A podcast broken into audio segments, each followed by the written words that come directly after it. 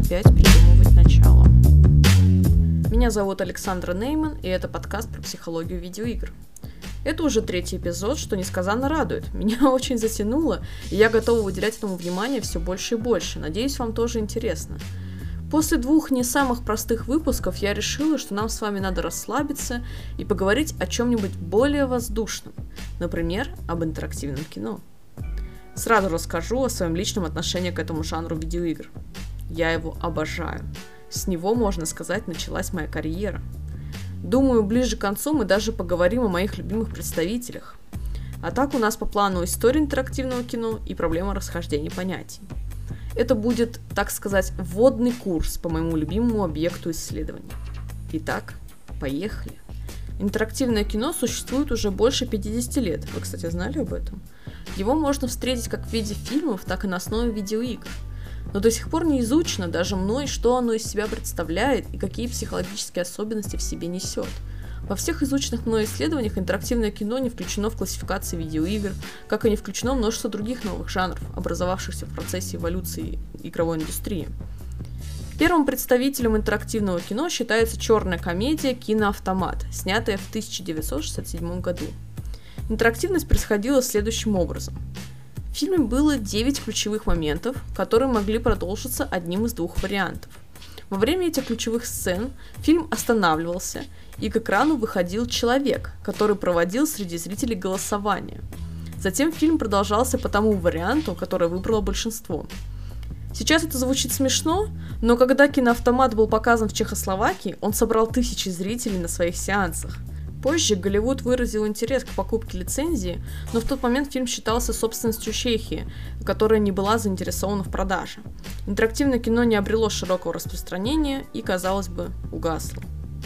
Лишь спустя десятилетия про интерактивное кино снова вспомнили, и в этот раз не в кинематографе, а в игровой индустрии. Это произошло во многом благодаря появлению компакт-дисков, у которых была способность хранения большого объема графической информации – для разработчиков это открывало новые возможности для создания фотореалистичной графики. А что может быть реалистичнее, чем кино? Так стали появляться игры, которые позже будут называть FMV игры – Full Motion Video Games, что буквально означает игры с полностью подвижным видео, то есть с видео вставками с живыми актерами. Так началась эпоха FMV игр. Первой игрой с применением игровой съемки считается Astrum Belt 1983 год – но эту игру нельзя назвать интерактивным кино. Это был шут-эм-ап с видеофоном, в котором по космосу летали звездолеты. Если вы вдруг не знаете, что такое шут-эм-ап, это такой жанр, где надо стрелять и уклоняться, и больше ничего. В том же 1983 году на аркадных автоматах вышел Dragon's Lair, который можно считать прародителем современного интерактивного кино. Полностью мультипликационная видеоигра рассказывала классическую историю про рыцаря, спасающего принцессу из лап дракона – Игровой опыт был похож на просмотр мультфильма с интерактивными элементами – Quick Time Events, то есть моментами, когда во время опасности игрок должен нажать на определенную кнопку, чтобы главный герой смог выжить и дойти до следующего этапа своего приключения. Если игрок допускал ошибку и нажимал не на ту кнопку или пропускал ее, на экране показывалась одна из многих сцен смерти героя – Dragon Slayer стала настолько популярна, что помимо создания нескольких сиквелов, был совершен перенос на другие платформы, от компьютера до современных планшетов. Позже вышло еще несколько мультипликационных видеоигр, повторяющих механику Dragon Slayer, например, Space Ace 1984 год и Cliffhanger 1983. После этого произошла пауза в несколько лет, в течение которой компакт-диски набрали популярность, дав новый толчок в развитии жанра. В начале 90-х большой популярностью стали пользоваться интерактивные тиры. В таких играх, как Mad Dog McGree 1990 игровой опыт был похож на просмотр фильма, где игрок стрелял из контроллера в выскакивающих из разных углов актеров, которые впоследствии падали и изображали агонию. Жанр был настолько популярен, что студия American Laser Games выпустила больше десятка игр. В дальнейшем стало выходить все больше видеоигр, но большинство из них были с обычной графикой и с небольшими видео-вставками между уровнями, и к интерактивному кино они не имели никакого отношения. Были исключения, например, Wing Commander 1990 и X-Files 1998 с известными актерами, ставшая классикой Фантасмагория 1995 Но в целом жанр FMV игр начал угасать, а за ним и понятие интерактивное кино в видеоиграх. К началу 2000 года казалось, что ничего подобного вроде интерактивного кино уже не будет. Но в 2002 году французская студия Quantic Dream официально объявила о начале разработки новой игры, которая не только перевернула игровую индустрию, но и впоследствии стала началом нового этапа интерактивного кино. В 2005 году мир увидел Фаренгейт, превративший жанр FMV игр в нечто новое. Игровой опыт был основан на принятии решений, где игрок проходил через сложную, многовариативную сюжетную линию. Эффект достигался за счет возможности выбора вариантов диалогов, выбора решения моральных дилемм, за которыми следовали определенные последствия, а также с помощью уже известной механики QTE, та самая, которая Quick Time Events – Фаренгейт получила всемирное признание критиков, заработала множество наград и номинаций еще до релиза и удостоилась высоких оценок от всех главных игровых изданий. Если верить официальному сайту Quantic Dream, с момента релиза Fahrenheit по всему миру было продано более 800 тысяч экземпляров. Quantic Dream стала главной студией, выпускающей интерактивное кино. Среди представителей Heavy Rain 2010 год, Beyond Two Souls 2013 год и Detroit Become Human 2018 год. Каждая из этих игр так или иначе развивала жанр, изучая его границы. Увеличился и масштаб аудитории. Последняя игра студии была продана в количестве более 1 миллиона экземпляров в течение первых двух недель старта продаж, согласно данным официального сайта. Немаловажную роль сыграла студия Telltale Games. Ее самыми известными работами считаются серия The Walking Dead, Detective The Wolf Among Us, Tales from the Borderlands и другие – Основное отличие игрового опыта игр Telltale Games от представителей Quantic Dream – сериальность, то есть разделение каждой игры на эпизод. Менее вариативные сюжеты, стиль, получивший название Walk and Talk, то есть менее динамичное прохождение. В целом можно сказать, что различия больше технические, и сходств же гораздо больше. Вслед за Telltale Games появились и другие студии, выпускающие игры в данном жанре. Например, Don't Not Entertainment и Deck Nine Games, сотворившие вселенную Life is Strange – а также студия Supermassive Games, создавшая хит Until Dawn, которая получила признание критиков и много наград. Интересно, что в это же время появляются и новые представители жанра FMV игр, который, казалось бы, остался в 90-х. Он стал тем, чем, возможно, изначально и задумывался – компьютерными играми разных жанров, например, чаще всего квесты, чья визуализация основана на съемках с живыми актерами. Таким примером можно считать «Бункер» 2016 года и множество других – Параллельно с видеоиграми в жанре интерактивное кино вышли фильмы и сериалы. Последний из них э, – нидерландский триллер «Андроид» 2013 год, швейцарско-британский триллер «Ночная игра» 2016 год, русский интернет-сериал «Все сложно» 2016 год, фильмы американского экспериментатора Стивена Содерберга «Мозаика» 2018 и одна из серий хитового сериала от Netflix «Черное зеркало. Брандашмык» 2018. Опыт взаимодействия зрителя с фильмами схож с киноавтоматом, только благодаря современным технологиям произведения могут быть воспроизведены не только коллективно в формате кинотеатра, но и индивидуально в домашних условиях, а алгоритм выбора осуществляется без посредника в виде человека, проводящего голосование. В России формат интерактивного кино еще не приобрел своих флагманов. Однако в 2019 году в Центре современного искусства «Марс» в Москве прошла премьера первого интерактивного VR-фильма «Эффект Кеслера», Создатели обещают, что в этом фильме зритель сам является героем вместе с известными актерами. Режиссером выступает Антон Уткин, ранее работавший над интерактивным сериалом «Все сложно». Я думаю, что вы можете вспомнить еще несколько новинок и согласитесь со мной, что именно благодаря этому жанру произошел переход от хардкорных зубодробительных видеоигр к так называемому мыльному кинцу. Не знаю, хорошо это или плохо, мы тут стараемся не выносить оценочных суждений, но факт остается фактом.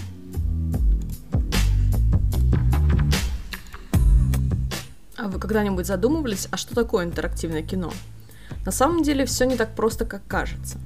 Интуитивно большинство людей понимают, что похоже на интерактивное кино, а что нет.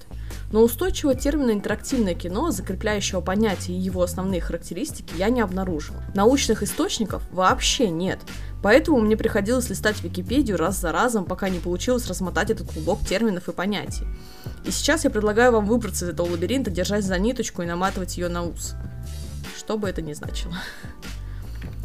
Если вы кликнете в русской Википедии на интерактивное кино, то попадете на термин FXV игры, те самые, которые используют технологию Full Motion Video, видеоставки с живыми актерами или выполненными с помощью анимации. Позиционируются как отдельный жанр, между прочим. Установить, по какому именно принципу термин объединяет видеоигры, не удалось. Понятие обхватывает представителей разных жанров, например, гоночные игры, квесты, интерактивные тиры и представители студии Quantic Dream – Технически игры тоже сделаны по-разному. Например, можно привести интерактивный тир Mad Dog McGree, который использует full motion видео с живыми актерами, и интерактивную драму The Walking Dead The Game, по, по визуальному стилю напоминающий анимированный комикс, созданный с помощью отрисованных текстур, а не с помощью видеоставок. Сама же технология Full Motion Video, как ее описывает тот же русский источник, широко использовалась в 90-х годах, как я уже говорил, а в настоящее время частично вытеснена роликами на движке, продолжая применяться в большинстве случаев в виде высококачественной компьютерной 3D-анимации. Таким образом, найденный термин FXV игры нерелевантный. Невозможно определить, к какому глобальному жанру относится этот жанр, каким образом представители поджанра объединяются технически и по содержанию – Какие главные отличительные особенности поджанра? Более того, он не только не дает представления об интерактивном кино, но и вводит в заблуждение. Он объединяет совершенно разные видеоигры, используя устаревшую технологию в качестве главного связующего компонента. В англоязычной Википедии я нашла два термина – Interactive Movie и Narrative Games, которые обозначают поджанры жанра Adventure Games. Тут у меня заготовлена схема, но в данном формате она бесполезна. Попробую описать словами. Все начинается от Adventure Games. Дальше есть два ответвления. Interactive Movie и Graphic Adventure. А от последнего как раз идут Narrative Games. Рассмотрим каждый термин подробнее. Interactive Movie является эквивалентом русского термина FXV игры. Однако есть несколько отличий. Во-первых, под этим термином подразумевается не отдельный жанр, а раздел приключенческих игр, то есть Adventure Games. Во-вторых, э, к этому же понятию относятся интерактивные игровые фильмы, снятые на пленку, или цифровые носители, например, киноавтомат и черное зеркало, то, что я тоже упоминала. Также в термине учитывается эволюция, произошедшая в игровой индустрии, поэтому под этим же понятием подразумеваются современные игры, в которых акцент сделан на сюжет, а не на геймплей – этот термин нельзя считать релевантным по той же причине, что и его русский аналог, а также из-за слишком размытой формулировки особенностей поджанра и логическим несоответствием. Игровые фильмы не могут быть поджанром видеоигр, даже если они интерактивные. Разберем следующий термин. Narrative Games, в переводе с английского «нарративные игры», это видеоигры, в которых повествование преобладает над геймплеем. Он является лишь инструментом для погружения игрока в историю – является поджанром раздела «Графические приключения», жанр «Приключенческие игры». Отличительные особенности видеоигр данного жанра. Сцены, запланированные сценарием, Алгоритм, способный запускать запланированные сценарием сцены в случайном порядке, как реакцию на действие игрока. Нелинейные ветвистые повествования, зависящие от выборов игрока. Эти три пункта можно назвать общим словосочетанием интерактивное повествование. Далее я буду использовать именно его – Диалоговые деревья, то есть построение диалогов так, чтобы игрок мог выбирать реплики героев и получать разные варианты ответов. Решение пазлов в процессе прохождения игры. И Quick Time Events, QTE, или выполняющий его функцию механика, повышающих вовлеченность игрока в экшн-сцены. Как примеры, здесь упоминаются серия The Walking Dead, представители студии Quantic Dream и игра Life is Strange – этот термин наиболее близок к явлению, которое игроки интуитивно называют интерактивным кино. Однако этот термин неустойчив. В других англоязычных источниках под понятием narrative games зачастую подразумеваются любые видеоигры, в которых есть сюжет. Так что же такое интерактивное кино? После изучения этих источников стало понятно, что интерактивное кино – это молодой эволюционирующий жанр с еще не устоявшимися понятиями и характеристиками – из-за чего возникают трудности в определении терминологии. Оно имеет разные формы и, так скажем, природу. Кинематографичную природу имеет интерактивное кино, снятое на пленочное устройство или цифровые носители. Как правило, используются съемки с живыми актерами. Кстати, пример неигрового интерактивного кино я не нашла. Если вы такое знаете, обязательно пишите в комментариях. Видеоигровую природу имеет интерактивное кино, созданное при помощи цифровых технологий на основе игровых движков – Данный вид делится на два поджанра FMV игры, использующие видеоставки с помощью технологий Full Motion Video, и жанр, схожий с понятием Narrative Games, найденный в англоязычном источнике и описанный выше. Для удобства мы обозначим его как многовариативное интерактивное кино. Слово «многовариативное» подчеркивает не только вариативность прохождения видеоигры, но и индивидуальность игрового опыта каждого игрока. Представители данного поджанра и есть то, что, например, изучаю я – для облегченного восприятия я иногда буду называть их интерактивными драмами. Здесь у меня тоже заготовлена схема, но надеюсь, что она уже и так сложилась у вас в голове. История интерактивного кино и разбор основных понятий помогли нам разделить одни объекты от других, представить их в виде системы отношений и выделить наконец-то то, чем мы все привыкли называть интерактивным кино. Здесь я делаю паузу. В следующих выпусках мы будем говорить о многоративном интерактивном кино подробнее – а сейчас, как я и обещала, мой маленький личный топ.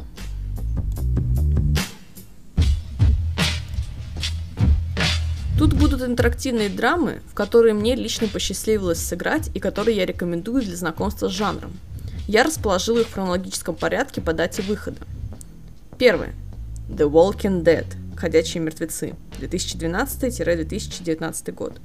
Одна из моих любимейших серий, которая, к сожалению, к концу потеряла свой шарм – Самой провальной считается третья часть The Walking Dead A New Frontier, с чем я, в общем-то, и соглашусь. Но однозначно рекомендую, если любите зомби-драму.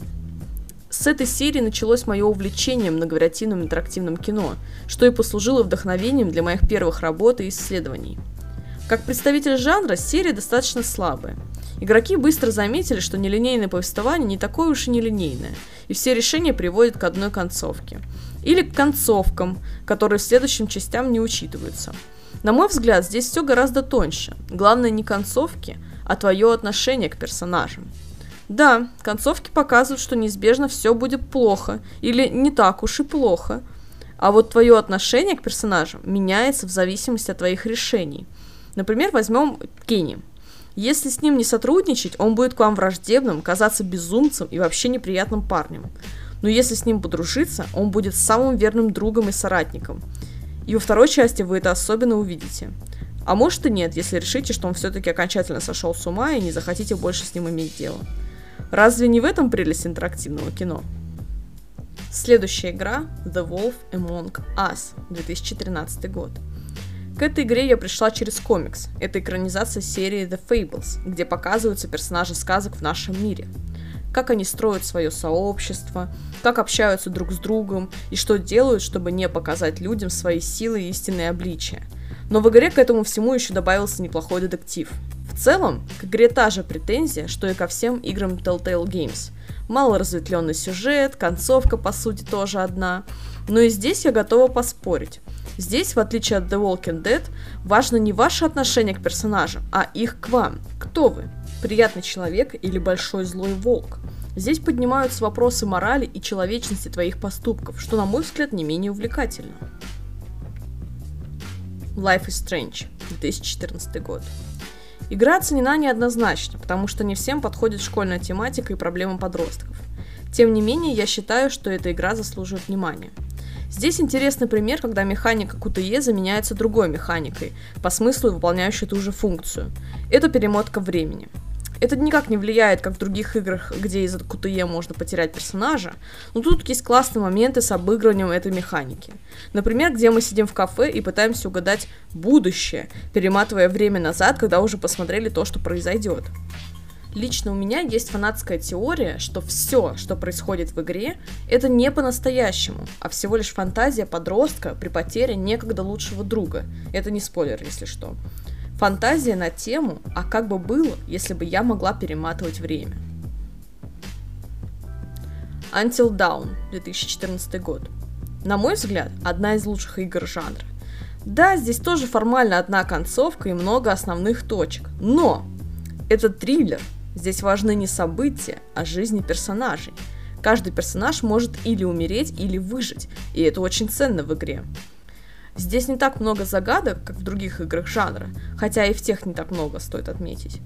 Для меня это пример, где сериал и видеоигра сливаются в одно целое. очень кинематографичный опыт. Минимум экранов загрузки, склеек между эпизодами. В дальнейшем игра превратилась в антологию, где используются все те же приемы, но ничего нового они в жанр не приносят. Detroit Become Human, 2018 год. Пожалуй, на данный момент лучшая игра жанра многовариативного интерактивного кино. На самом деле очень вариативная. Студия Quantic Dream проделала огромную работу, сделав по несколько концовок почти в каждой сцене. Свои минусы в игре есть. Много вопросов по содержанию. Некоторые сцены это дойти из точки А в точку Б без каких-либо вариантов. Буквально. Но это не мешает игре сочетать в себе все особенности жанра и при этом оставаться в рамках кинематографичности. Думаю, мы еще подробнее поговорим о Детройте в одном из следующих выпусков, так как я проводил исследования на этой игре, сравнивала субъективную игровую структуру разных жанров. Что такое субъективная игровая структура? О, это тоже долгий разговор. Вернемся к этой теме позже. Сейчас жанр интенсивно развивается. Мне очень интересно наблюдать за новинками, а главное за тем, что они приносят нового. Пандемия, конечно, затормозила этот процесс, но тем не менее я с нетерпением жду, что будет дальше. На этом все. С вами была Александра Нейман. И на случай, если мы больше не увидимся, добрый день, добрый вечер и доброй ночи.